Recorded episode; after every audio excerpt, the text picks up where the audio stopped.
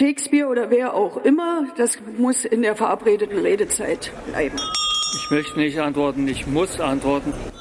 Man könnte fast meinen, das wäre Absicht. Ich lasse sich eine Zwischenfrage zu. Mit Rechtsradikalen rede ich nicht. Hallo, hier ist die Taz mit dem Bundestalk, dem Podcast aus unserem Parlamentsbüro. Wir reden hier einmal in der Woche über Themen, die wir wichtig finden, die aktuell sind oder die uns ganz besonders aufregen. Und heute ist eigentlich alles drei der Fall. Wir wollen über Flüchtlingspolitik sprechen. Da geht es mal wieder um Lampedusa, was in der letzten Woche ziemlich im Fokus der Aufmerksamkeit stand. Die Insel, auf der zuletzt besonders viele Menschen angekommen sind und das äh, Lager, was es da gibt, eigentlich für 400 Leute ausgelegt, völlig überfüllt war. EU-Kommissionspräsidentin Ursula von der Leyen war da, gemeinsam mit der italienischen Ministerpräsidentin und hat einige Maßnahmen verkündet, die sie vollziehen will. Gleichzeitig hat die Debatte wieder einmal in Deutschland Einzug gehalten und wohl auch, weil Landtagswahlen in Hessen und besonders in Bayern anstehen, wird sie mit einer gehörigen Portion Populismus geführt. Wie ist die Lage? Was wird diskutiert? Und was würde Sinn machen? Über all das wollen wir heute sprechen. Ich bin Sabine am Orde, ich bin innenpolitische Korrespondentin und mit mir sind hier im Studio Dina Riese, ich kümmere mich im Inlandsressort der Taz vor allem um die Themen Migration und Einwanderungsgesellschaft. Mein Name ist Jem Güller, ich bin auch im Parlamentsbüro der Taz und kümmere mich dort vor allen Dingen um die Berichterstattung äh, über die Union. Ich bin Christian Jakob aus dem Reportageressort. Genau. Wunderbar, dass ihr hier seid. Lasst uns mit Italien anfangen.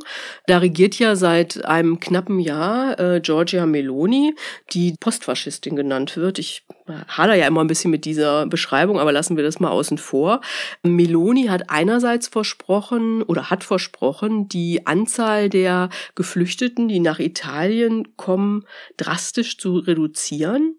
Das gelingt ihr aber nicht. Und Beispiel dafür ist das, was in Lampedusa oder auf Lampedusa in der vergangenen Woche passiert ist. Da sind äh, innerhalb von wenigen Tagen über 10.000 Menschen angekommen. Und das Lager, was es da gibt, habe ich schon gesagt, ist auf 400 Menschen angelegt. Wie ist da die Lage, Christian? Also die Lage ist in der Form nicht neu. Die Bilder sind dramatisch, aber es hat das alles schon gegeben. In Lampedusa ist das Lager zwischenzeitlich geschlossen gewesen, weil genau diese Situation, die jetzt in den vergangenen Tagen zu sehen war, in früheren Jahren sich schon mehrfach ergeben hatte. Und man sieht da besonders deutlich, dass Meloni das Wahlversprechen, mit dem sie angetreten ist, nicht erfüllen kann. Sie hat den Mund ja sehr voll genommen, hat sich auch in Konkurrenz damals zu Matteo Salvini im Wahlkampf hingestellt und gesagt, also mit mir ist das Flüchtlingsproblem endgültig vom Tisch. Ich mache die Grenzen wirklich zu.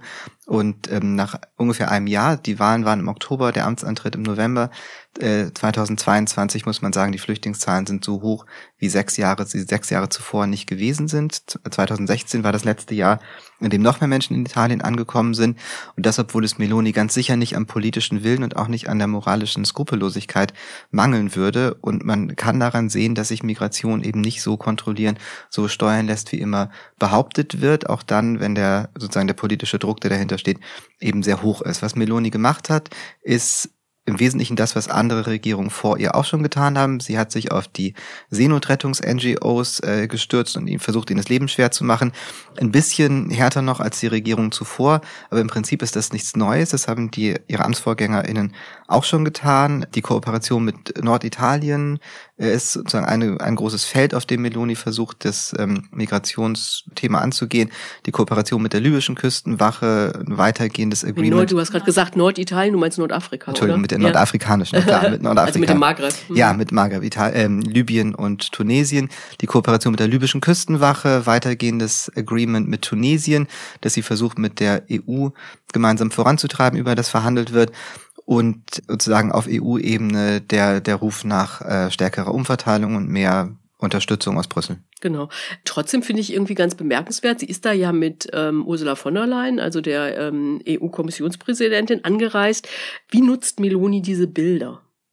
Ich glaube, dass das für sie eine schwierige Situation ist, weil das sozusagen, wenn man sie in einem eigenen Maßstab misst, mit dem sie angetreten ist, ist das natürlich eine Form von Versagen. Sie hat gesagt, ich mache die Grenzen zu und jetzt äh, hat, sind die Bilder so, wie sie sind. Viele sagen, naja, sie hat das zugelassen oder inszeniert das, um, um sich selber ähm, da sozusagen die stärkere Notwendigkeit für ihre, ihre Politik zu äh, unterstreichen.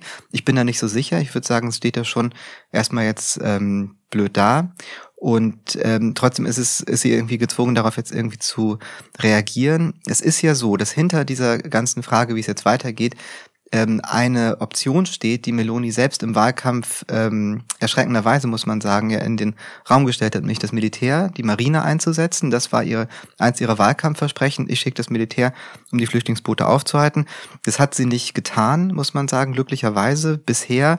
Äh, es gibt Stimmen in Italien, die sagen, jetzt wird es aber Zeit, jetzt muss man darüber doch nachdenken. Das ist natürlich eine sehr ähm, dramatische Entwicklung. Es wäre sicher illegal. Ähm, Salvini steht ja er hat ja lange sozusagen juristische Schwierigkeiten, weil er ähm, italienischen Marineschiffen nicht gestattet hatte, Flüchtlinge ans italienische Festland zu bringen, als er selber Innenminister war.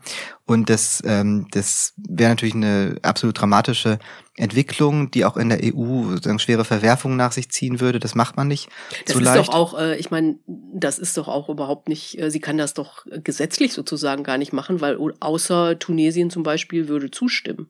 Weil es ist ja, das ist ja das Gebiet der, der, der Küste quasi vor Tunesien. Ja. Ja, Ah. so wäre es. Ah.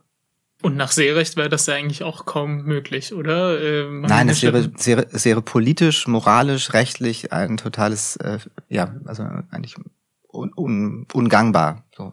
Und spielt sie damit nur? Man wird sehen, wie sich das jetzt entwickelt. Also sie kriegt ja kurioserweise jetzt ihrerseits von Salvini Druck. Sie hat ja damals sich gegen Salvini im Wahlkampf durchgesetzt mit der Behauptung, das hat nicht gereicht, was die gemacht haben. Sie wird weitergehen und äh, mit ihr wird's also ähm, wird es also klappen, das Meer für die Flüchtlinge zu schließen. Und jetzt äh, zeigt sie nach über einem Jahr, sie ist da eigentlich nicht weitergekommen. Und äh, das macht sich Salvini natürlich seinerseits zunutze, weil die eben auch in einem internen Konkurrenzverhältnis zueinander Ja, stehen. ja, klar.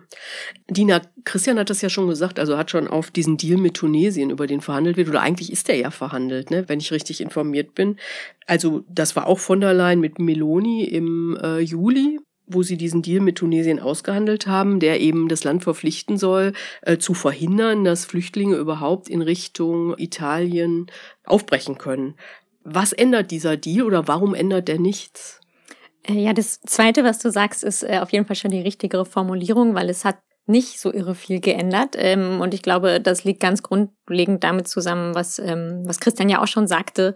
Man kann ziemlich viel an äh, Dingen, die man will, beschließen. Man kann auch ziemlich viel äh, verschärfen. Man kann irgendwie Kontrollen verschärfen. Man kann Boote aufhalten und so, aber man wird niemals Menschen auf der Flucht daran hindern, sich auf die Flucht zu begeben. Und das ist auch nichts Neues, sondern ähm, ist altbekannt, dass Menschen, wenn sich irgendwie eine Fluchtroute schließt, auf andere Fluchtrouten ausweichen, die dann schwieriger, die dann noch gefährlicher werden, die auch mehr Unterstützung von SchmugglerInnen brauchen, sodass man damit jetzt auch nicht irgendwie dem Schleusertum den Riegel vorschiebt.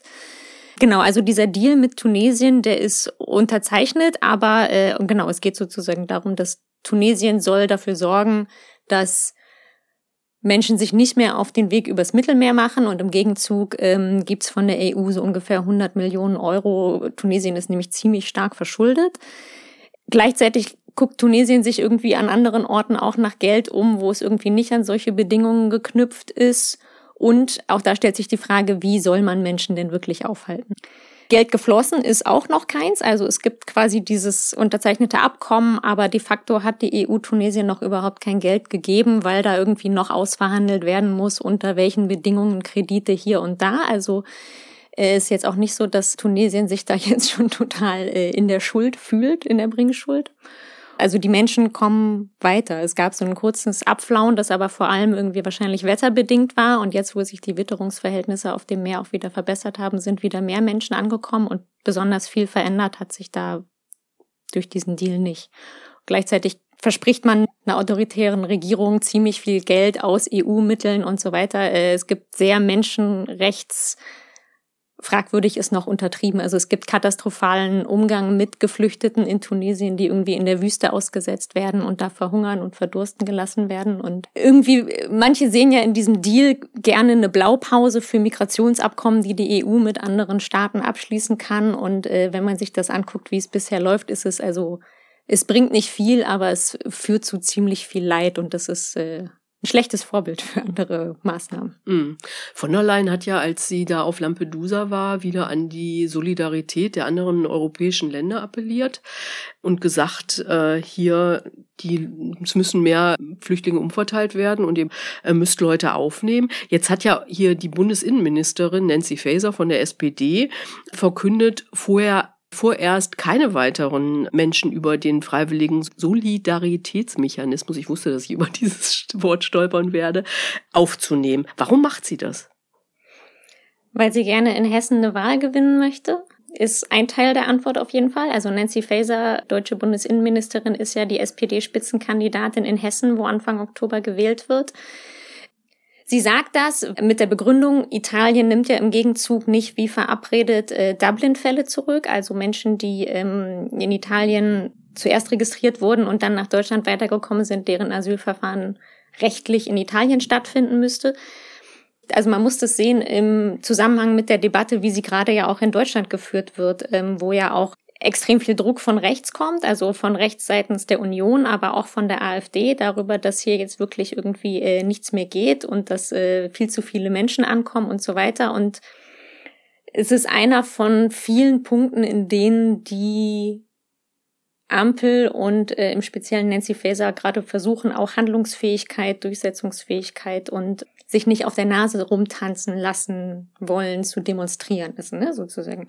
Und gleichzeitig ist es, glaube ich, total kontraproduktiv. Also die EU versucht, oder ne, man, man versucht, das ist auch aussichtslos, aber in der EU irgendwie einen äh, Verteilmechanismus auf die Beine zu stellen. Und dann hat man ein paar Länder, die gesagt haben, wir gehen schon mal, wir fangen schon mal an, solidarisch untereinander zu verteilen. Und jetzt äh, kommt Nancy Faeser und sagt, wir machen aber nicht mehr mit, bis ihr auch mitmacht, wo es total illusorisch ist, dass Italien mitmachen wird unter diesen Bedingungen. Und insofern sozusagen torpediert man da irgendwie nicht nur diesen Solidaritätsmechanismus, der ja sowieso schon irgendwie äh, sehr fragil ist, sondern man torpediert auch noch die Verhandlungen, die, die man sowieso unter sehr widrigen Umständen mit sehr, sehr vielen Ländern, die überhaupt gar keine Lust haben auf Verteilung, die man da führt. Seht ihr das auch so? Ist es kontraproduktiv? Weil man könnte ja auch argumentieren, dass es äh, notwendig ist, äh, die italienische Regierung unter Druck zu setzen der Preis ist da auf jeden Fall ziemlich hoch, so wie du das darstellst, Dina, ne? Also ich würde das auch so sehen. Es geht ja um Menschenleben und wenn Leute irgendwie hier in, in Deutschland sind und zum Beispiel hier schon irgendwie einigermaßen integriert und weiß ich nicht, und dann versucht man die irgendwie um jeden Preis dann irgendwie nach Italien wieder abzuschieben, weil deren Asylverfahren dort anhängig sind und dann stellen die sich quer, also die italienischen Behörden. Das ist ja dann vor allen Dingen für die Leute, die dann in Deutschland leben und so weiter eine Katastrophe, dann zwischen zwei Ländern irgendwie hin und her gerissen zu sein und irgendwie niemand fühlt sich zuständig und jeder versucht, man wird von allen Seiten irgendwie versucht, äh, los, äh, dass man losgeworden wird. Also das ist, finde ich, schon ein Hammer.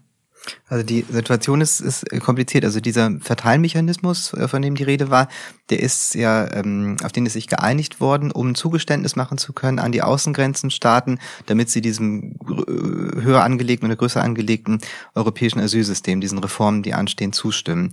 Jetzt ist das Kontingent, um das es dagegen sehr, sehr gering im Verhältnis zur Zahl, die da im Jahr ankommen. Also es geht um 13.000 Menschen, aufgeteilt auf äh, mehrere Länder, Griechenland, Zypern, Italien, ich glaube auch Spanien. Und ähm, das ist sozusagen sehr, sehr äh, geringes Zugeständnis, was da gemacht wird. Symbolkraft, es geht. Ne, ja, die Symbolkraft ist, ist natürlich mhm. hoch, weil es zum ersten Mal sozusagen überhaupt ein Schritt in diese Richtung war. Also die Außengrenzenstaaten verlangen ja seit vielen Jahren einen Verteilmechanismus, der in verbindlicher Form nicht äh, durchsetzbar ist, aber zumindest auf dieser freiwilligen Basis institutionalisiert werden soll.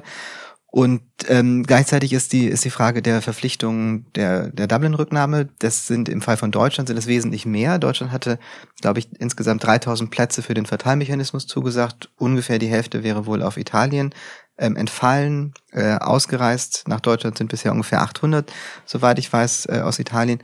Und die Zahl der Dublin-Rückstellung ist um ein Vielfaches höher, die ist im fünfstelligen Bereich. Und für Meloni, sagen wir es aus ihrer Perspektive zu betrachten, ist das einer der wenigen Hebel, den sie hat. Es ist ja immer der Vorwurf an die Staaten äh, Mitteleuropas gewesen, wir haben das Problem mit den Flüchtlingen, die eigentlich zu euch wollen. Wegen Dublin bleiben die uns sozusagen alle als Asylverfahren erhalten und dann schickt ihr sie auch noch wieder zurück. Und äh, das ist so einer der, der wenigen Hebel, den, den Italien an der Stelle sieht, während sie natürlich gleichzeitig seit vielen Jahren dieses ganze, diese ganze Dublin-Architektur unterlaufen, indem sie äh, die Menschen einfach weiterziehen lassen, was, äh, was sozusagen auch im Sinne derer ist, die, die weiter wollen. Und äh, ja, insofern ist es dann schon ein schwieriger Konflikt. Wenn Faser an der Stelle ähm, hart bleibt, wird sie Schwierigkeiten haben, die Verhandlungen für das GEAS, für das Asylsystem äh, fortzusetzen. Das soll ja in dieser Legislaturperiode vor den EU-Wahlen noch gezogen werden. Und da gibt's ja nicht nur aus Italien Vorbehalte, sondern auch aus Osteuropa, die sind auch nicht äh, einverstanden damit. Also es ist alles eine schwierige Situation und äh, die Leidtragenden sind natürlich immer die Leute, die keiner hier haben will, also die Flüchtlinge, die ankommen.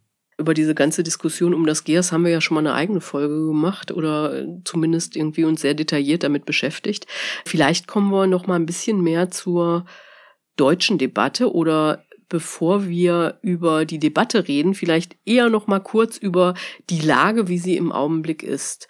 Steinmeier, unser Bundespräsident, hat heute gesagt, äh, bevor er, der reist nach Sizilien und hat vorher gesagt, Deutschland sei wie Italien an der Belastungsgrenze, war die Formulierung, äh, ist sozusagen irgendwie, was wir gemeinhin als das Boot ist voll Debatte kennen, aus äh, viele Jahrzehnte lang.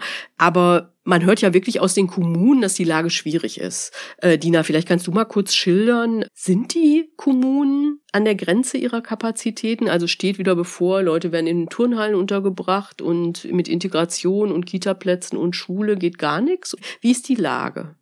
Also es sind schon deutlich mehr Menschen in diesem Jahr angekommen als im letzten Jahr wenn man die Geflüchteten aus der Ukraine dazu zählt, natürlich nochmal noch mal ganz besonders viel mehr. Ne? Wir haben knapp eine Million Menschen aus der Ukraine in Deutschland. Und die Kommunen stehen bestimmt vor Herausforderungen, Manche mehr, manche weniger. Also ich glaube, man kann gar nicht so pauschal darauf antworten, weil sowohl die Ausgangsbedingungen in den Kommunen bundesweit unterschiedlich sind. Ne? Es gibt Kommunen mit viel Leerstand, es gibt Kommunen mit wenig Leerstand. Es gibt Kommunen, die sind finanziell ganz okay ausgestattet oder ganz gut. Es gibt Kommunen, die sind hoch verschuldet. Ähm, es gibt äh, große Kommunen, es gibt kleine Kommunen. Und dann gibt es eben auch eine recht intransparente und nicht immer ganz sinnvolle Verteilung von Menschen, weil also es gibt einen Königsteiner Schlüssel, nach dem werden Menschen auf die Bundesländer verteilt. Und zwar so, dass es irgendwie einigermaßen ausgewogen ist nach anteilig ähm, Einwohnerzahl und Bruttoinlandsprodukt. Und wie dann aber in den Ländern weiter verteilt wird, liegt quasi äh, in der in der Hand der, der Behörden dann dort. Und da gibt es keine einheitlichen Regeln für. Und dann wird dann eben mitunter geguckt, wo ist Platz, wo ist kein Platz. Und es geht dann nicht nach einer sehr gleichmäßigen Verteilung, sondern dann landen Leute eben da, wo irgendwie gerade Platz ist oder wo man entschieden hat, dass man da jetzt Platz macht, in großen Unterkünften, Containerdörfern, was auch immer. Und das wird halt unterschiedlich gehandhabt und führt dann zu sehr unterschiedlichen Situationen und kann durchaus dazu führen, dass es einzelne Kommunen gibt, die dann vor extrem großen Herausforderungen stehen, während andere nicht so große Probleme haben. Dann haben wir sowas wie die Stadtstaaten Berlin oder auch Hamburg oder so, die einfach ja flächenmäßig sehr viel begrenzter sind als irgendwie äh, andere Gegenden, die Probleme haben, neue Unterkünfte aufzubauen, weil sie einfach sowieso schon keinen Platz haben zum Beispiel oder wo Wohnraum eh schon irgendwie ein schwieriges Thema ist. Also das ist ein sehr differenziertes Thema, das man nicht kleinreden sollte. Also die Kommunen brauchen auf jeden Fall Unterstützung finanzieller Art, struktureller Art und so weiter. Aber wenn man sich jetzt hinstellt und sagt, bundesweit, wir stoßen an unsere Grenzen und können jetzt nicht mehr helfen, ist das, finde ich, eine ziemlich populistische Äußerung. Und was da immer so ein bisschen mitschwingt und was ich hochproblematisch finde, ist diese Aussage, dass es, also das richtet sich ja immer nur auf einen Teil Geflüchteter, ne? nämlich nicht, nicht auf die UkrainerInnen. Und von denen sind ja wie gesagt, eine Million ungefähr in Deutschland und offensichtlich schaffen wir das? Es sagt ja auch keiner, die UkrainerInnen sollen jetzt wieder gehen oder dürfen nicht mehr kommen oder so. Und damit sind wir irgendwie weit über den Zahlen, die der ehemalige Innenminister Horst Seehofer mal als händelbar bezeichnet hat. Und gleichzeitig wird gesagt, aber damit wir jetzt den UkrainerInnen wirklich helfen können, müssen wir irreguläre Migration begrenzen. Das ist ein Zitat von Nancy Faeser schon von vor einigen Monaten. Und das ist, finde ich, ziemlich zynisch einfach, ne? Zu sagen, die einen haben einen Grund hier zu sein, den einen wollen wir helfen, Aber dafür müssen wir die anderen jetzt loswerden. Und wir, da reden wir über Menschen aus Syrien, Menschen aus Afghanistan, Menschen aus dem Iran.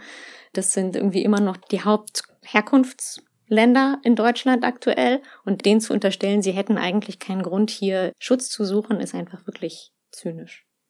Vielleicht können wir uns mal ein bisschen angucken, was wer will. Man hat ja im Augenblick das Gefühl, wenn man Medien konsumiert, jeden Tag kommt ein neuer Vorschlag um die Ecke und vieles von kennt man aber eigentlich auch. Also wer diese Debatte schon länger verfolgt, hat so, ah, jetzt geht's wieder, jetzt kommt, kommt wieder die Forderung nach Sachleistungen, also statt Bargeld und so weiter und so fort.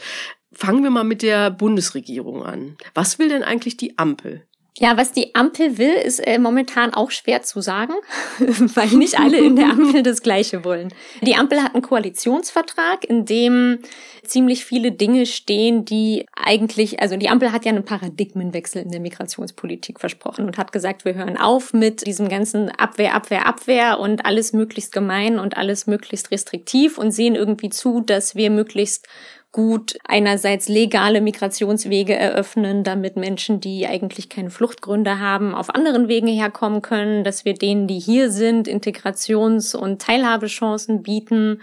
Und gleichzeitig haben sie sich im Koalitionsvertrag auch auf äh, eine Rückführungsoffensive geeinigt, zu der unter anderem gehört, dass Abschiebungen konsequenter durchgesetzt werden sollen, zu der auch ähm, äh, Migrationsabkommen gehören, ne, sozusagen ein bisschen nach dem Vorbild dieses EU-Tunesien-Deals. Ähm, man gibt den Herkunftsländern oder den Transitländern was und ähm, im Gegenzug sollen die dafür sorgen, dass äh, Menschen nicht hierher kommen oder sollen ihre Staatsangehörigen wieder zurücknehmen und so weiter. Das ist das, was quasi das Programm der Ampel ist. Und ähm, an verschiedenen Sachen davon arbeiten sie auch. Allerdings, wenn man so die öffentliche Debatte verfolgt, dann hat man zuletzt vor allem von den restriktiven Vorhaben gehört, ähm, während das andere, das läuft im Hintergrund schon noch weiter. Ne? Aber genau, jetzt im Nachgang dieses Bund-Länder-Gipfels zur Fluchtpolitik im Mai hat äh, die Bundesinnenministerin so ein Diskussionspapier veröffentlicht, wo auch noch nicht so ganz klar ist, was davon die Bundesregierung jetzt eigentlich tatsächlich will oder äh, was davon vor allem von Ländern und Kommunen kommt. Da geht es aber schon um äh, solche Sachen wie Ausreisegewahrsam erweitern von 10 auf 28 Tage, also Menschen, die abgeschoben werden sollen, quasi ohne Haftgründe inhaftieren. Und es geht um es geht um diese Migrationsabkommen, es geht um diese GEAS-Reform, über die wir jetzt schon gesprochen haben. Also das gemeinsame also, europäische Asylsystem? Genau, dieser mit diesem Verteilmechanismus, aber auch mit Asylverfahren an den an Auffanglagern an den EU-Außengrenzen, Haftlagern, wie das auch äh, von KritikerInnen warnen, was das werden könnte und so weiter.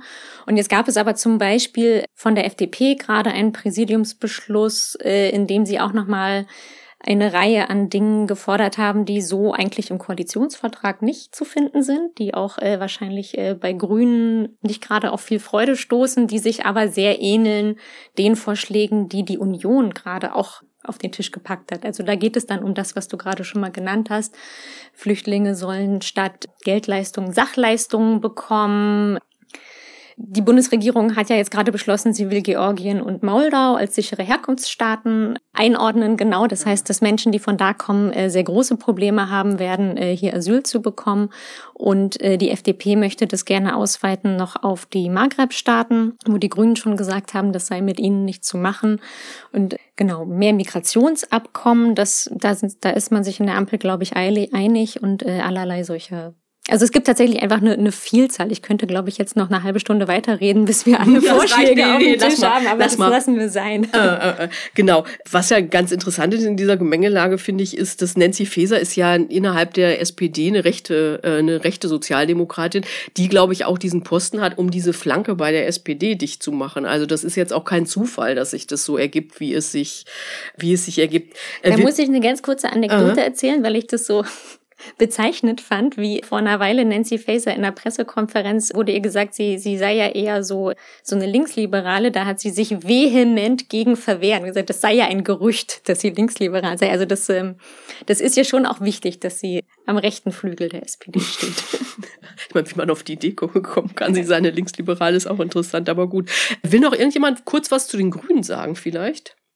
Also ich meine, du hattest, du hast es ja gerade ganz richtig gesagt, Dina, ne? Also die FDP, die da gestern, also am Dienstag, da mit um die Ecke gekommen ist, mit diesem Vorstoß zu Sachleistungen statt Geldleistungen und so weiter. Das wird, glaube ich, innerhalb der Koalition auf jeden Fall für Streit sorgen, könnte ich mir vorstellen.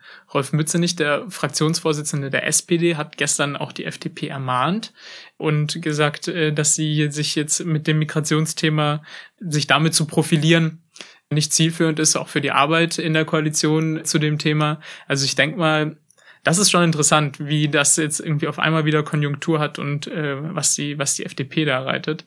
Aber äh, dass das irgendwie ein absoluter Gegenpol zu dem ist, was auch die Grünen, könnte ich mir vorstellen, innerhalb der Partei bewegt, ist, denke ich, klar. Ich glaube, die Grünen wissen gerade nicht mehr, wo oben und unten ist. Und die haben so dermaßen Druck offensichtlich auf anderen Feldern zu spüren bekommen, dass sie so beim Migrationsthema irgendwie sämtliche Standards, die sie da hatten, einfach vollständig abgeräumt hatten.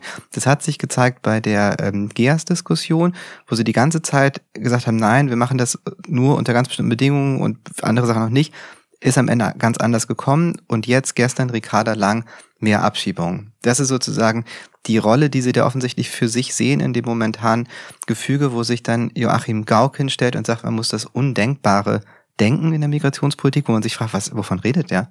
Was soll das denn sein?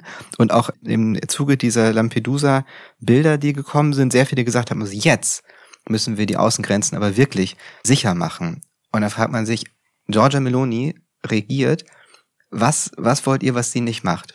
Was, was soll, was soll passieren? Es bleiben nicht mehr viele Dinge, die man machen kann. Und das sicher heißt ja dicht. Sicher heißt ja nicht sicher im Sinne von ungefährlich, sondern sicher heißt dicht.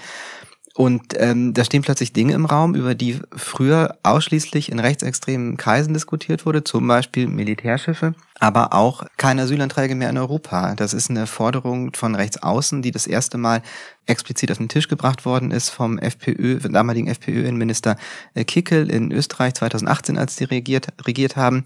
Und das ist so rüber diffundiert ins konservative Spektrum, die jetzt auch gekommen sind in diesem Jahr. Merz, Frei und Spahn und gesagt haben, ja, das ist vielleicht so alles nicht mehr zeitgemäß. Wir müssen übergehen weg vom individuellen Schutzanspruch hin zu freiwilliger Aufnahme zu Kontingenten.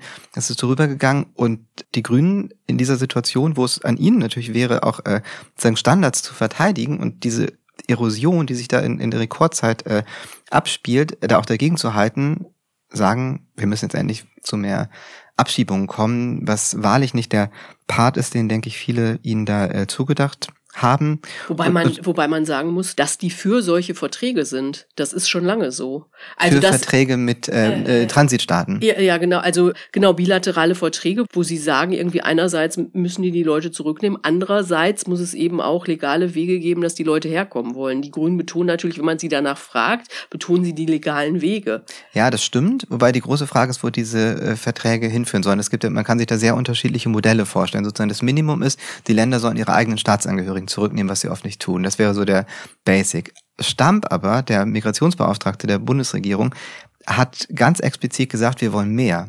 Wir wollen, dass diese Länder auch Transitmigranten zurücknehmen und wir wollen Menschen dahin bringen, die eigentlich ihr Asylverfahren in der EU machen würden, wir wollen, dass das da passiert. Das ist ein ganz anderes Level, als ja die Leute, die Staaten sollen ihre eigenen Bürger zurücknehmen, wenn die hier in Deutschland nicht bleiben können.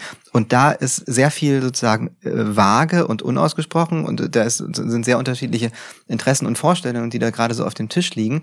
Ich glaube, der limitierende Faktor ist die Bereitschaft dieser Transitstaaten, sich auf diese Dinge einzulassen. Das wollen die alle nicht. Also die entsprechenden Bemühungen sind sehr alt. Es wird seit vielen Jahren mit, mit Tunesien beispielsweise äh, verhandelt. Mit Libyen hat man, mit Libyen und Ben Ali, also mit dem ehemaligen Diktator in Tunesien, hat man schon vor, vor dem arabischen Frühling über diese Dinge, äh, Übereinkünfte versucht äh, herzustellen. Also man kann sozusagen diese, diese Migrationsabkommen, die da immer wieder im Raum stehen, das ist ein sehr weites Feld, wo sehr viel denkbar ist und wo auch sehr viel Entrechtung mhm. potenziell drinsteckt. Mhm. Das ist so ein bisschen das, was Großbritannien gerne mit Ruanda machen wollte, ne, was ihnen dann auch vom, äh, vom EuGH untersagt worden ist. Und das muss, ich glaube, man muss das schon mal einmal ausbuchstabieren, was das dann heißt. Ne? Das ist ja auch in diesem Unionsantrag, der äh, am Freitag im Bundestag diskutiert werden soll, steht das auch drin. Asylverfahren sollen außerhalb der EU in Drittstaaten möglich sein. Und das heißt, man schafft die Leute irgendwo hin oder sorgt dafür, dass sie gar nicht erst in die EU reinkommen und hält sie dann irgendwo fest in Ländern, in denen Rechtsstaatlichkeit echt auch nochmal eine eine ganz andere Frage ist, als es äh, innerhalb der EU der Fall ist. In der Diskussion um diese GEAS-Reform sind so die Standards, welche Rechtsstaatlichkeit äh, erfüllt sein muss in Drittstaaten, damit sie als sicher zählen können, echt runtergeschraubt worden. Das heißt, man parkt die Leute irgendwo anders. Und dann kann man so, ist einem so ein bisschen egal, was mit ihnen da passiert. Hauptsache, sie kommen nicht bei einem an. Was mich jetzt gerade so ein bisschen auch nochmal mir zum Denken gegeben hat, Christian, was du da gerade gesagt hast, ne, diese Bilder aus Lampedusa, die wir jetzt dann wieder sehen. Und wenn ich mich an den Bundestagswahlkampf 2013 erinnere, da hatten die Grünen ja auch plakatiert von wegen, das Mittelmeer soll kein Massengrab werden oder sowas, ne? Das ist ja irgendwie jetzt gerade angesichts dieser Debattenlage undenkbar, könnte ich mir schon fast vorstellen, dass man irgendwie mit sowas Wahlwerbung betreibt. Oder zumindest könnte ich mir das bei den Grünen gerade irgendwie nicht vorstellen. Und das ist dann, finde ich, auch schon interessant, was das irgendwie auch sozusagen zivilgesellschaftlich und so weiter bedeutet, wenn irgendwie diese, wenn wir diese Bilder sehen, aber das irgendwie jetzt einen ganz anderen Reflex auslöst, äh, sowohl parteipolitisch als auch bei vielen Leuten, die das irgendwie verfolgen oder die Abwägung auf jeden Fall größer ist. Und du hast gerade den Unionsantrag auch gerade angesprochen, Dina, den die da am Freitag äh, verhandeln wollen. Und als ich das gelesen habe, ich habe echt meinen Augen kaum getraut. Sag mal, was was äh, was drin steht. Na, das sind, Weil die Union das, müssen wir jetzt noch so Genau, das sind zwölf Punkte, äh, die die da einbringen und beraten wollen und abstimmen. Das wird jetzt kein, hat jetzt keine großartige Aussicht auf Erfolg, weil sie ja keine Mehrheiten im Bundestag haben. Aber letztendlich ist das der, der Versuch, die Regierungsparteien vor sich herzutreiben und eine restriktivere Asylpolitik zu beschließen. Und bei den Punkten sind, äh, so wie du auch vorher schon gesagt hattest, eigentlich altbekannte Forderungen, die jetzt wirklich allesamt wieder aus der Mottenkiste ausgegraben werden, von eben äh, Sachleistungen statt Geldleistungen aber die dann eben auch Grenzkontrollen einzuführen zu Polen und Tschechien äh, und zu der Schweiz zu Österreich gibt sie ja nach wie vor. Dann äh, auch interessanterweise wirklich Vorschläge, die sich mit dem Faeser-Papier decken, äh, die Abschiebehaft auszuweiten, auch ohne, ohne Grund sozusagen also Leute auch in Abschiebehaft nehmen zu können, zum Beispiel während der Asylantrag noch läuft, also rechtsstaatlich eine komplette Katastrophe. Oder auch zum Beispiel, wenn Folgeanträge gestellt werden, die Leute auch schon in Abschiebehaft nehmen zu können und so. Also super drakonische Vorschläge, die da eingebracht werden, mit dem klaren Ziel, da vielleicht irgendwie dann die Regierung zu einem Kompromiss zu nötigen, der dann äh, irgendwie in irgendeiner Art und Weise restriktiver ist. Da stehen dann auch so Sachen drin, die sich eher auf die europäische Ebene beziehen, Frontex weiter, also die Europäische Grenzschutzagentur weiter zu stärken, die EU-Außengrenzen hochzurüsten. Genau, all diese Sachen, bei denen man sich fragen kann, was wirklich der, der Erfolg von solchen Maßnahmen wäre, über, also wenn wir anknüpfen daran, was wir irgendwie vorher gesagt haben, und die, glaube ich, wirklich einfach strategisch motiviert sind und sicherlich auch zu einem Großteil durch die Wahlen in, in Bayern und, und Hessen. Genau, dazu lasst uns später nochmal kommen. Ich würde gerne mal ein paar von den Sachen, die jetzt immer wieder kommen, nochmal dass wir uns die einmal ein bisschen näher angucken. Also zum Beispiel diese Obergrenzenfrage war jetzt ja, Söder hat es auch wieder gesagt, irgendwie kennt man von Herrn Seehofer in dieser Auseinandersetzung in Folge von 2015, 2016, da gab es ja diesen Riesenstreit innerhalb der, innerhalb der Union, eine Obergrenze, 200.000 Leute wird dann ja immer gesagt. Was würde das bedeuten und ist es überhaupt irgendwie realistisch?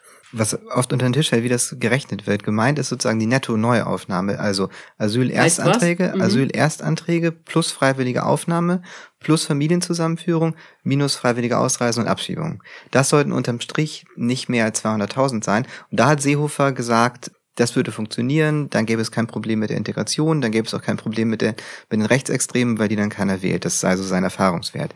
Das Infame daran, das Infame daran war natürlich, dass du dem 201.000. nicht sagen kannst, äh, sorry, du hast einen Schutzanspruch, aber wir haben uns leider geeinigt, das Kontingent ist erschöpft, du musst jetzt wieder raus. Das wäre sozusagen, das war auch der Grund, warum es da so wahnsinnigen Streit gab mit Merkel.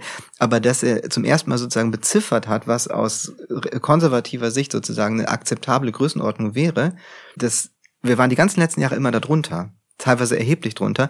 Und das, das, das sagen Geschrei von Seiten der Union äh, war trotzdem immer, es sind zu viele Kontrollverlust, äh, die Regierung hat es überhaupt nicht im Griff und wir müssen jetzt mehr Grenzkontrollen, mehr Polizei, restriktiver und so weiter. Obwohl es immer weniger war, als Seehofer selbst gesagt hat, das würde gehen. Jetzt kommt man zum ersten Mal möglicherweise in diesem Jahr in den Bereich, der so ungefähr das äh, Level trifft. Und es stellt sich natürlich die Frage, wenn man das macht, wie will man dann diesen individuellen Rechtsanspruch, wie will man daran festhalten? Es würde de facto nur funktionieren, wenn man auf eine Kontingentlösung übergeht. Und da würde ich jede Wette eingehen, dass wenn das kommt, dass diese 200.000 ruckzuck vom Tisch sind. Das würde sehr schnell, sehr viel weiter nach unten äh, sinken. Die Frage ist, also die ich mir jetzt rechtlich noch kurz gestellt habe, ist, nehmen wir mal an, es würde tatsächlich eine Mehrheit, zwei Drittelmehrheit im Bundestag geben, die das individuelle Recht, was ja da so, wenn auch mit vielen Einschränkungen und so, doch letztendlich immer noch drinsteht, die das kippen würde. Dann hat man doch immer noch die Genfer Flüchtlingskonvention, gegen die man auch verstoßen würde, oder? also ich glaube, das ist rechtlich alles sehr, sehr fraglich und offen. Also da gibt es, glaube ich, keine klare. Seehofer selber ist diese Frage gestellt worden und da, es gab da nie ein klares Statement. Das ist auch der Grund dafür, warum das in der äh, in dieser Vereinbarung, die sie da gemacht haben, so vage. Da steht ja drin im Koalitionsvertrag, wir streben an, eine Nettoaufnahme von so und so. Das, das, das bezieht sich jetzt auf den Koalitionsvertrag. Das bezieht sich auf den alten Koalitionsvertrag äh, von 2018. Zwischen äh, der Union und, und der, der SPD. SPD. Genau, da ist es, da hat das ja Eingang gefunden, weil Seehofer das unbedingt wollte. Aber weil genau diese Fragen völlig ungeklärt sind, weil niemand weiß, wie das funktionieren soll, haben sie sich dann auf so eine Formel geeinigt. Wir streben an, dass es in dieser Größenordnung bleibt, was ja eher so auf die Ebene so politische Steuerung, Abkommen mit anderen Ländern, whatever, dass man am Ende irgendwie zufällig dabei rauskommt, aber nicht bei einer harten Grenze im Sinne von, so viel lassen wir rein, danach ist Schluss Schluss, weil wir das sagen. Dann würden all diese Fragen auf den Tisch kommen. Ich glaube, dass es dafür keine befriedigende Antwort gibt. Oh. Aber diese Grenzverschiebung ist deutlich zu beobachten. Gestern war es ja äh, der, also sogar ein Innenminister, der von Brandenburg, auch äh, CDU, Stübgen, der Forderungen aufgestellt hat, das individuelle Recht auf Asyl in Deutschland auszusetzen. Thorsten äh, Frey, der, Thorsten Frey, der parlamentarische Geschäftsführer der Union, hatte schon äh, im Sommer, im Juli einen entsprechenden Vorschlag äh, in der FAZ äh, unterbreitet, der dann auch innerhalb der Union groß diskutiert wurde. Also das ist äh, wirklich, glaube ich, auch da, also ich glaube, wir alle sind live dabei, wie diese, dieser Paradigmenwechsel, also wie viele Leute das versuchen einzuläuten. Und ich habe echt das Gefühl, viele Leute schauen erschrocken und gebannt zu, aber ich höre irgendwie wenig wirklich.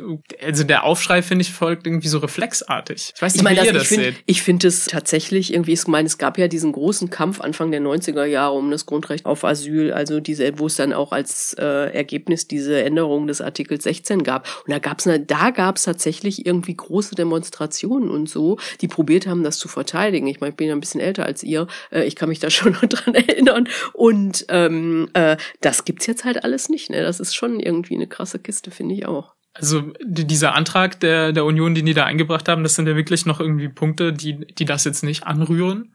Aber ich habe das Gefühl, also Friedrich Merz hatte gestern diese Vorstellung aus Bayern mit diesen 200.000 äh, Obergrenze auch mit aufgegriffen und das sozusagen als Größenordnung als mögliche mit angegeben, äh, die sozusagen verkraftbare Migrationszahlen nach Deutschland. Äh, also das ist wirklich, das scheint immer mehr sozusagen in der Union irgendwie mit durchgedrückt zu werden. Aber das ist ja paradox. Also wenn das so ist, dass Sie der Meinung sind, dass 200.000 okay wäre, warum auch immer Sie jetzt genau darauf kommen. wenn, wenn Sie das finden, dann verstehe ich nicht, warum Sie jetzt die ganze Zeit so ein Theater machen. Es sind ja ungefähr so viele. Dann müsste ja eigentlich alles in Ordnung sein. Dann gäbe es ja keinen Grund, permanent nach mehr Restriktionen zu fordern, weil man ja eigentlich in dem Bereich ist, den Sie selber ähm, als annehmbar irgendwie definiert haben. Und aber das, das, jetzt muss zeigt, ich jetzt noch, das muss ich ja? jetzt nochmal nachfragen. Aber es ist doch ohne die Leute aus der Ukraine, oder? Es geht um Netto-Neuaufnahme pro Jahr. Die von der Ukraine, die, die sind ja letztes Jahr gekommen. Es geht um die zusätzliche Netto-Neuaufnahme in jedem Jahr. 200.000. Das war die die Zahl, die Seehofer, warum auch immer, in die Welt gesetzt hat. Und da haben alle gesagt, auf sozusagen Unionsseite, das, ja, das wäre wär so nichts. Würde man es ernst nehmen, müsste man sich fragen, ja, was, was wollt ihr denn dann? Sind ja ungefähr so viele. Wenn es 300.000 dann müsste man vielleicht, wie auch immer. Jedenfalls finde ich, dass das zeigt, dass es eigentlich im Wesentlichen um dasselbe geht wie immer, nämlich die Hoheit über diesen Bereich innere Sicherheit und Migrationskontrolle zu bewahren. Egal, ob man jetzt in der Regierung oder in der Opposition ist. Das Paradox ist ja, dass selbst wenn es sozusagen ein unionsgeführtes Innenministerium gab, die haben auch immer gesagt, irgendwie sind zu viele, es sind zu viele, wir müssen jetzt irgendwie hinterher und alles anschärfen, Ankerzentren, Transitzonen und so weiter. Und äh, so ist es, ist es jetzt auch. Ich würde fast sagen, wären es nicht 200.000 Asylanträge in diesem Jahr, sondern 100.000, würden die genauso reden. Mhm. Das würde gar keinen Unterschied machen, weil diese, diese, diese, das politische Gefüge und die Arithmetik, die dahinter steht, dieser, dieser, dieser Machtauseinandersetzung, die, die ist immer dieselbe und das hängt nur bedingt mit den Zahlen zusammen. Ich glaube, es ist jetzt, der Tonfall ist schriller und schärfer wegen der hohen AfD-Zustimmungswerte, aber ähm, sagen von der, von, von der, von der Systematik der Auseinandersetzung ist es eigentlich so, wie es in der Vergangenheit auch gewesen ist. Lass uns nochmal zum anderen Punkt kommen. Sachleistung ist ja auch so eine never-ending Story. Das, was Geflüchtete bekommen, wenn sie hier sind, an Sozialleistungen, das ähm, quasi nicht mehr als Bargeld auszuzahlen, sondern als Sachleistung. Da sind ja die Kommunen eigentlich, wenn ich richtig informiert bin, dagegen, oder? Ist das so? Das ist äh, interessant, weil das sind ja auch alles Sachen, die wir schon hatten und das ist ja auch nichts, was verboten wäre. Das können Länder und Kommunen ja machen, machen eben wenige, weil es total unpraktikabel ist. Es ist ein riesengroßer Bürokratieaufwand. Und wenn wir gerade davon reden, dass die Kommunen überlastet sind, wäre es äh, wirklich kontraproduktiv, denen jetzt äh, noch mehr administrative äh, Aufgaben äh, aufs Auge zu drücken sondern vielmehr müsste man ja zusehen, wo kann man die entlasten, wo kann man vielleicht entbürokratisieren und so weiter und nicht noch mehr Bürokratie aufbauen.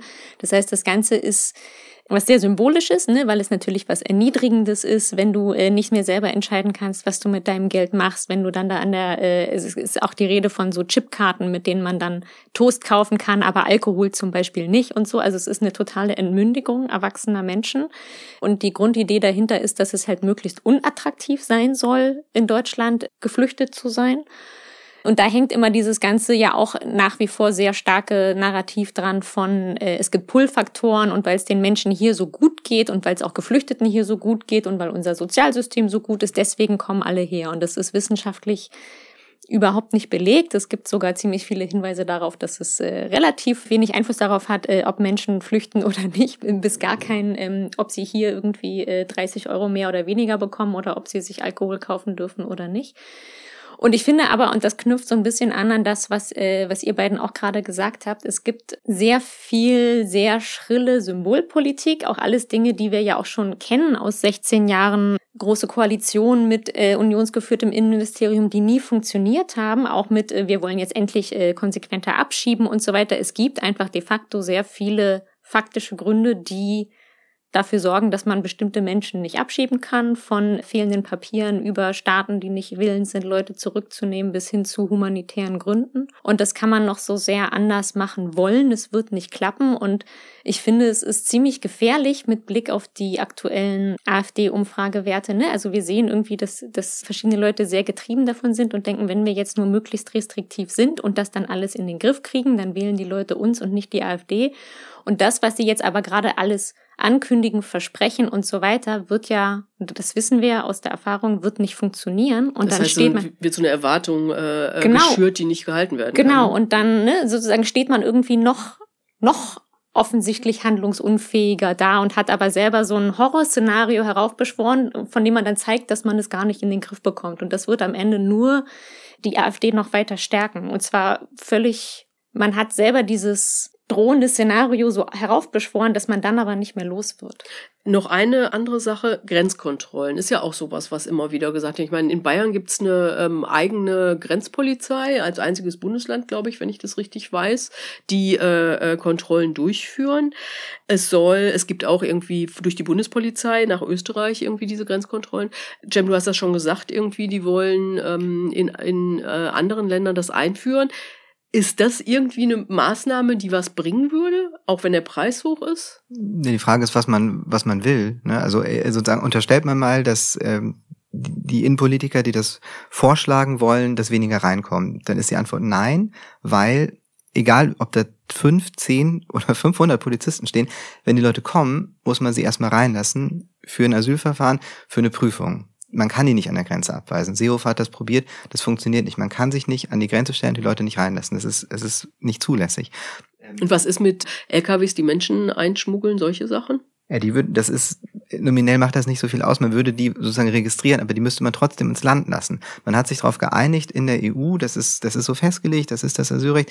Die Menschen haben den Anspruch, dass der Asylantrag geprüft wird, wenn dabei rauskommt, das sind Dublin-Fälle, die in einem anderen EU-Staat registriert sind, äh, kann man versuchen, sie dahin zurückzuschicken, so das Land sie dann nimmt. Italien, wie gesagt, tut das nicht. Aber die, es wird immer die, die und ich glaube, das ist verfängt, ich glaube, viele Leute glauben das, die Illusion geschürt, wir stellen da die Polizei hin und die lässt die einfach nicht rein. Das ist aber nicht so, die dürfen die nicht einfach nicht, nicht reinlassen. Und ähm, das ist, glaube ich, den allermeisten nicht klar, weswegen das so beliebt ist. Also Steinmeier hat das jetzt auch nochmal wieder, wieder gesagt. Ähm, möglicherweise würden einige wenige, die an der Grenze selbst nicht erfasst werden, dann eher erfasst werden, aber letzten Endes melden sich ja alle, um dann den Asylantrag hier zu stellen. Der Grund, warum sie kommen, ist ja in aller Regel von denen, die weiter nach Schweden wollen oder so abgesehen, sie wollen hierher kommen, um hier den Asylantrag zu stellen.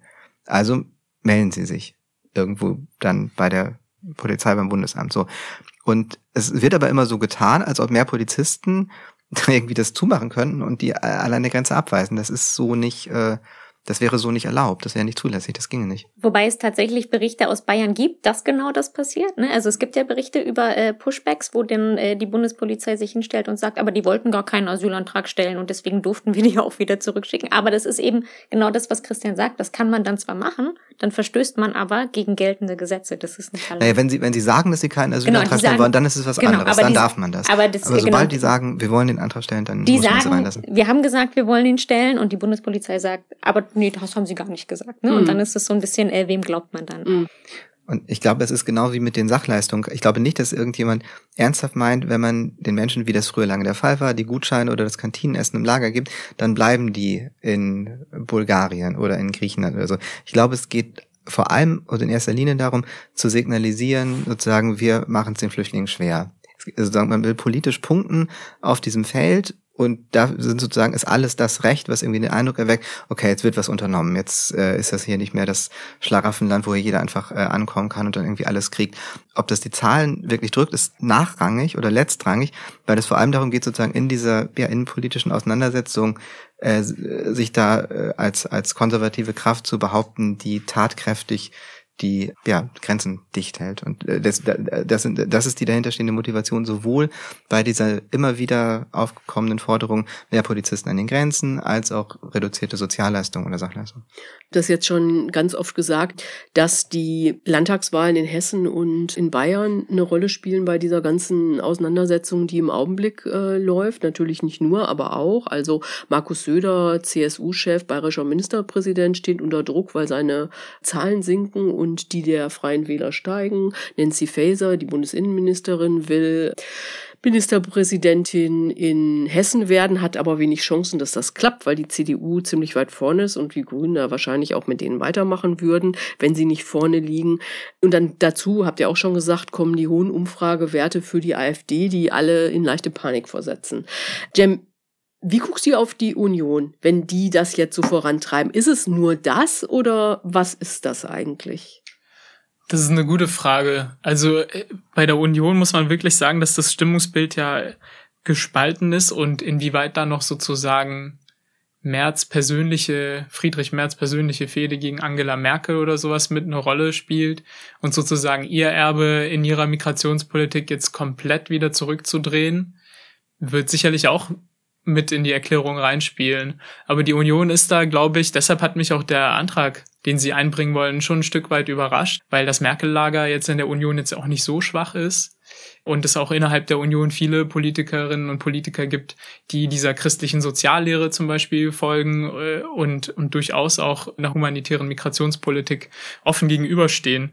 Und dann kommt natürlich noch dieser, der, ganze Wirtschaftsflügel innerhalb der Union, wenn man sich äh, den Fachkräftemangel und alles andere mit in Deutschland anguckt, die zum Beispiel auch diesen geplanten Projekten der Bundesregierung, was den Spurwechsel innerhalb der Migrationspolitik, also von einem Asylverfahren, wenn das äh, nicht genehmigt wird, dann in anderes äh, Verfahren mit überzugehen und dann zum Beispiel Ausbildung und so weiter in Deutschland machen zu können, die dem durchaus offen gegenüberstehen und was jetzt zum Beispiel auch in dem Antrag abgeräumt werden soll. Das ist aber schon, das war schon abgeräumt.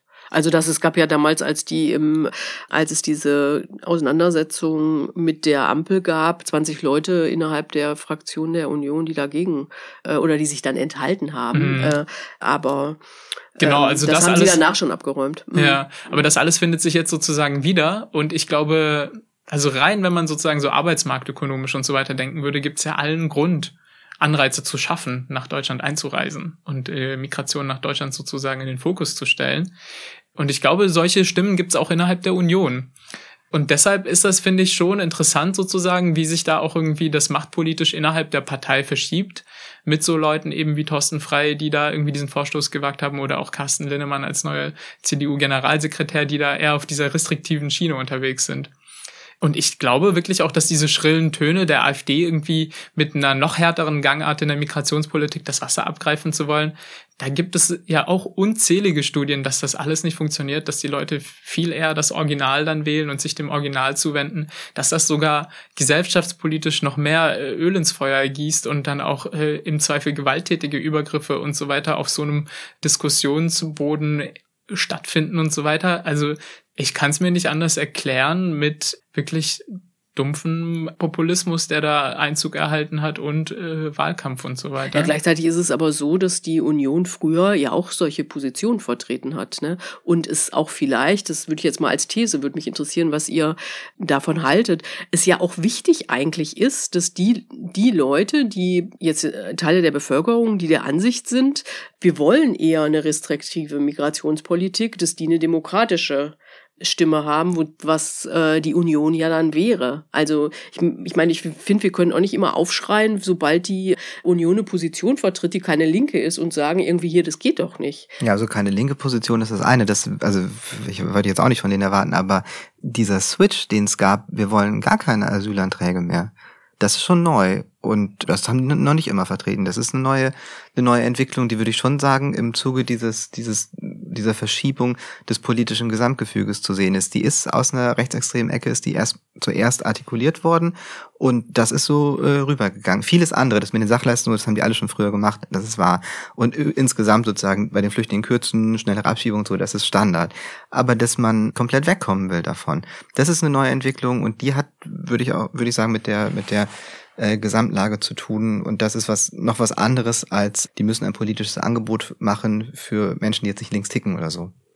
Und ich finde, man muss dazu auch noch sagen, ne, also was in diesem Unionspapier zum Beispiel auch steht, ist, alle Bundesaufnahmeprogramme stoppen, inklusive Afghanistan, in Klammern außer für die Ortskräfte und so. Also ne, Bundesaufnahmeprogramme, die wir kennen aus, aus Extremsituationen, zum Beispiel für Jesidinnen aus dem Irak und sowas. Ja, da geht es um, da geht es um, um Fälle, wo, wo man sich wirklich gar nicht vorstellen kann, dass sich da jemand hinstellt und sagt, nein, diese Menschen, die wollen wir jetzt hier nicht, weil, weil wir haben keinen Platz oder so. Also das sind schon sehr fundamentale Stimmen und ich finde auch, dass man, also ich habe das Gefühl, dass die Union wirklich ziemlich lost ist in der Frage Umgang mit der AfD und den, den Stimmen, die zur AfD wandern und so. Ich finde, da kann man ruhig auch nochmal nach Thüringen gucken, äh, wo ja die, äh, die Landes-CDU äh, letzte Woche mit den Stimmen der AfD einen Antrag zur äh, Senkung der Grunderwerbssteuer durchgebracht hat und jetzt sagt, das ist ja gar keine Zusammenarbeit, weil wir können ja nichts dafür, wer für uns stimmt.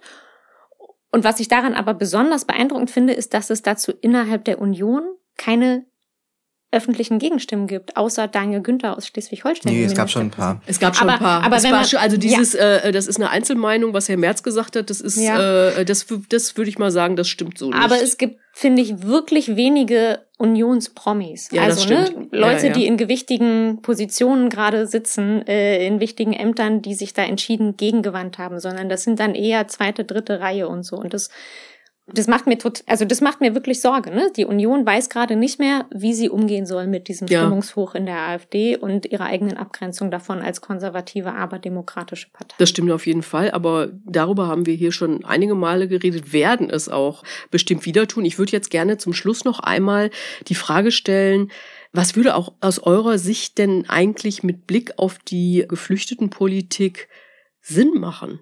Also was wäre eine Herangehensweise, die einerseits gut für die Geflüchtete ist, andererseits aber auch irgendwie eine Stimmung hier im Land nicht vollständig eskalieren lässt? die Panikmache einzustellen. Ich glaube, das ist das, das Hauptproblem. Also ich glaube, dass ganz, ganz viel auf der kommunikativen und auf der diskursiven Ebene abläuft. Und auch ganz viel von dem Schaden, der gerade entsteht, äh, im Wesentlichen von aus der Art rührt, wie darüber gesprochen wird. Es wird die ganze Zeit gesagt, das ist das Problem, Kontrollverlust, wir haben die Lage nicht im Griff, wir Gefahr, werden überrannt, Gefahr, Gefahr importierte äh, Kriminalität und dies und das. Und sozusagen alle bestätigen sich damit. Es gibt so einen Überbietungswettbewerb darin, die Lage als dramatisch, gefährlich, äh, unkontrollierbar irgendwie zu äh, darzustellen und ich würde sagen, dass das sozusagen direkt unmittelbar voll aufs AfD-Konto einzahlt und insgesamt auch den Druck und diese, diese die Fliehkräfte, die es äh, gesellschaftlich gibt, äh, stark befeuert. Und ich glaube, die Lösung, um da rauszukommen, ist nicht auf dem Feld der Migrationspolitik, sondern auf dem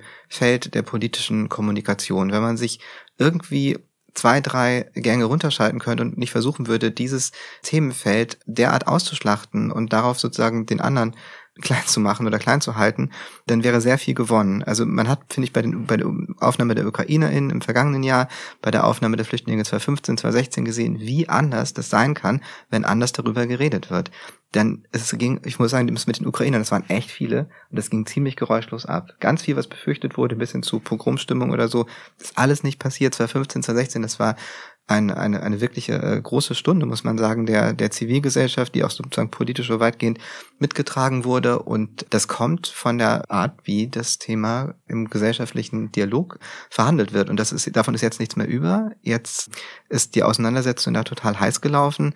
Und das macht die Sache so schlimm gebe Christian da total recht und ich glaube auch, dass alles, was man dann politisch machen könnte, was Entlastung bringen würde, nur möglich ist, wenn diese drei Gänge runtergeschaltet werden, ne? Weil ich glaube, dass da schon viele Sachen dazugehören, die erstmal aussehen, als ob sie in die ganz andere Richtung gehen. Und das ist dann eben eine Entbürokratisierung. Das ist die, das Aufheben von bestimmten restriktiven Auflagen, äh, wie zum Beispiel, dass Menschen eben erstmal in eine Erstaufnahmeeinrichtung, in eine, in eine Sammelunterkunft müssen, obwohl sie möglicherweise Familie im Land haben. Das haben wir ja bei den UkrainerInnen auch gesehen, dass 80 Prozent von denen sind privat untergebracht. Die mussten nie in solche Aufnahmeeinrichtungen. Und das könnte man durchaus auch äh, anderen Leuten erlauben, die familiäre Bezüge haben, die dann das würde wiederum eine, eine Entlastung für die Aufnahmeeinrichtung und aber auch für die Behörden, die sich darum kümmern müssen, bringen. Alle solche Sachen würden funktionieren, aber das kann man, glaube ich, wirklich schlecht politisch diskutieren, während die Stimmung ist, wie sie gerade ist. Und deswegen ist das, was Christian gesagt hat, glaube ich, die Grundvoraussetzung, um irgendwas besser machen zu können. Und für die Betroffenen, glaube ich, geht es einfach darum, Fakten zu schaffen. Also als Geflüchteter in Deutschland, wenn man sich anguckt, Leute, die 2015, 2016 nach Deutschland gekommen sind, die vielleicht ihre Kinder mitgebracht haben, die sind jetzt irgendwie Gymnasium, machen Abitur, gehen irgendwie auf die Uni äh, ich glaube, da ist dann einfach, das äh, erledigt sich dann teilweise für die Betroffenen irgendwie von selbst, dann irgendwie äh, sich ein geiles Leben irgendwie aufzubauen und so weiter. Und ich glaube, das ist auch das, was, was mir persönlich Hoffnung macht, wenn ich das sehe. Und dadurch dann auf grundsätzlich zivilgesellschaftlicher Ebene da irgendwie der Zusammenhalt gestärkt wird. Okay, das lassen wir jetzt mal als äh, Schlusswort stehen. Das war der Bundestalk. Äh, wir freuen uns wie immer über Rückmeldungen per Mail an bundestalk.taz.de und wenn ihr etwas Kohle überhaupt, auch gerne über finanzielle Unterstützung über Taz zahlig. Guter Journalismus kostet und auch dieser Podcast wird nicht umsonst produziert, also wir freuen uns über Geld und wir freuen uns auch, wenn ihr den Bundestalk, wenn er euch gefallen hat, wenn ihr ihn abonniert, teilt und uns weiterempfehlt. Danke geht an Anne Fromm, die diesen Podcast redaktionell begleitet und an Nikolai Kühling, der alles technisch umsetzt. Bis nächste Woche, wenn ihr wollt. Tschüss. Schönes Wochenende. Vielen Dank. Noch nicht Moment. So, damit ist das jetzt hoffentlich auch erledigt.